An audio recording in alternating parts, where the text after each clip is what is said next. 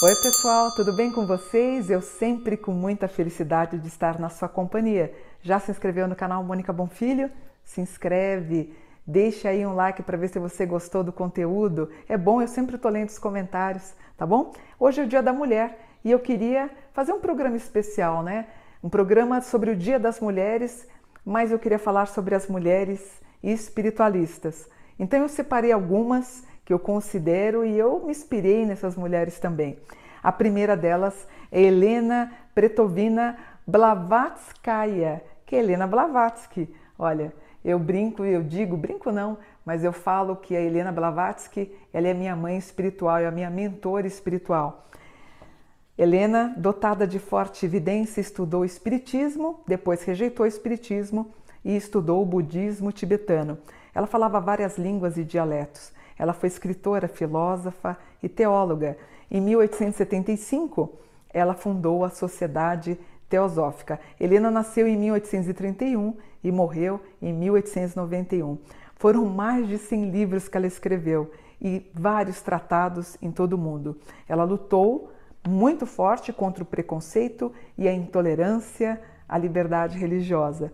Suas principais obras Isis sem véu, Doutrina Secreta, A Voz do Silêncio e o Glossário Teosófico, que é meu livro de cabeceira.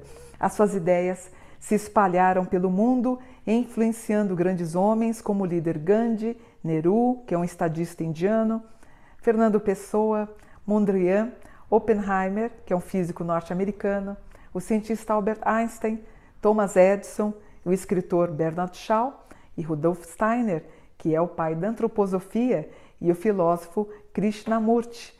Então, ela, uma querida pessoa que a gente tem que lembrar hoje no Dia das Mulheres. É, outra que eu queria lembrar, e eu escrevi um livro sobre elas, trata-se das Irmãs Fox, a Kate, a Leah e a Maddie Fox, que viveram nos Estados Unidos no século XIX.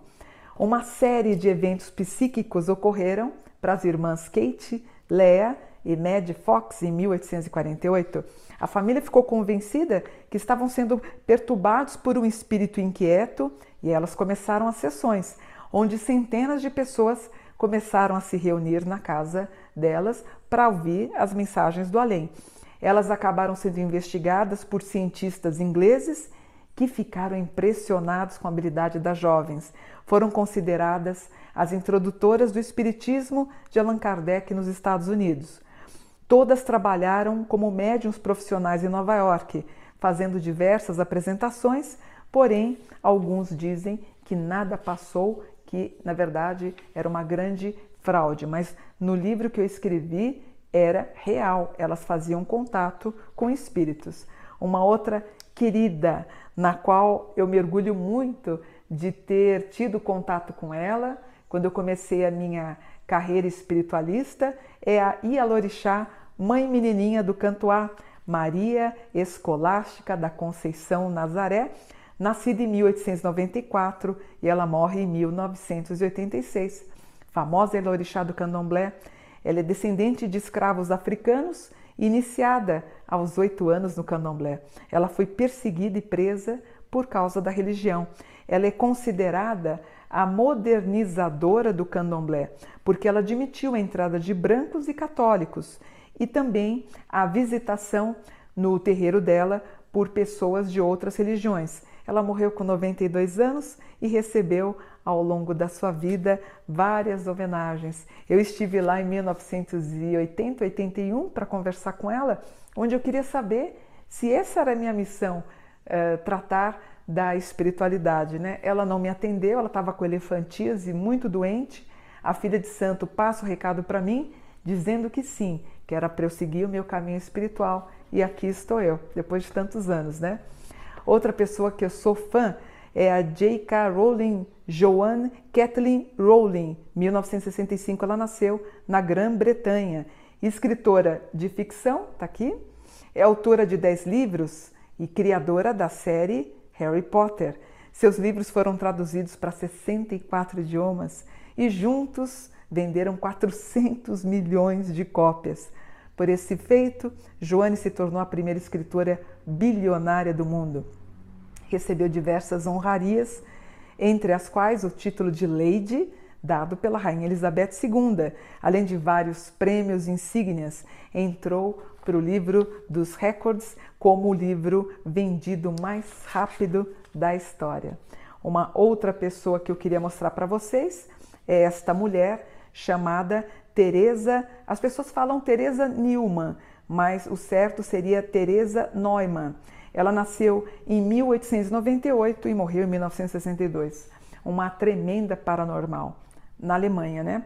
Religiosa, mas considerada paranormal, como eu falei para vocês, ela ficou conhecida por ser estigmatizada. As feridas apareciam nas mãos, na cabeça, nos pés, eh, apareciam na Sexta-feira Santa, na Sexta-feira da Paixão, e reproduziam as cinco chagas de Jesus. Os estigmas sangravam, como eu contei para vocês, na mão, nas mãos, nos pés, no tronco, na fronte e sangrava como se ela tivesse uma coroa de espinhos. No, depois que terminava, uh, depois da Sexta-feira Santa, acontecia na Sexta-feira Santa, quatro dias depois ela já não tinha mais nada. Os cortes se fechavam muito rapidamente e a pele voltava ao estado normal. Os seus estigmas não evoluíam, ou seja, eles não infeccionavam. Teresa também jejuou durante 36 anos. Ela foi inclusive investigada pela Gestapo, que era a polícia secreta da Alemanha nazista. Hitler tinha muito medo dela. Ele confessou que ele tinha muito medo da Teresa Newman. Tá aqui, ó. Uma querida amiga minha, vou mostrar para vocês a próxima, todo mundo conhece, é a dona Zíbia Gaspareto, nascida em 1926. Ela é sem dúvida e foi uma das melhores e maiores médiums do Brasil. 12 milhões de livros vendidos e mais de 50 milhões de leitores. Ela tem 38 livros publicados, 24 psicografados no Brasil, Portugal, Colômbia, Japão e Espanha. Começou a estudar as obras de Kardec na década de 50 e 10 anos depois ela psicografou através do seu mentor Lúcius, sua primeira obra chamada O Amor Venceu. Seus livros serviram de base para várias peças de teatro. Permaneceu no ranking dos mais vendidos por muitos anos. Eu lembro na década de 1990, eu e ela, às vezes eu ficava em primeiro, às vezes ela em segundo, aí ela pulava para primeiro, eu pulava para segundo, muito lindo, muita saudade dela. Ela tem quatro filhos, dos quais dois também é, são médiums, né? Na verdade, o Luiz Gaspareto, que já desencarnou, e o Irineu Gaspareto, amigo meu da Rádio Mundial. E por fim, a gente tem a senhora Elizabeth St. Leger. Trata-se da maçonaria na Irlanda. Essa senhora aqui, ela é considerada a primeira maçom feminina. Em 1732, ela ficava espionando os trabalhos maçônicos realizados por seu pai, o Visconde do, é. Após ela ter sido descoberta, porque ela estava olhando pela fresta, a loja acabou decidindo admiti-la. Depois ela apareceu no, na loja com um vestuário maçônico.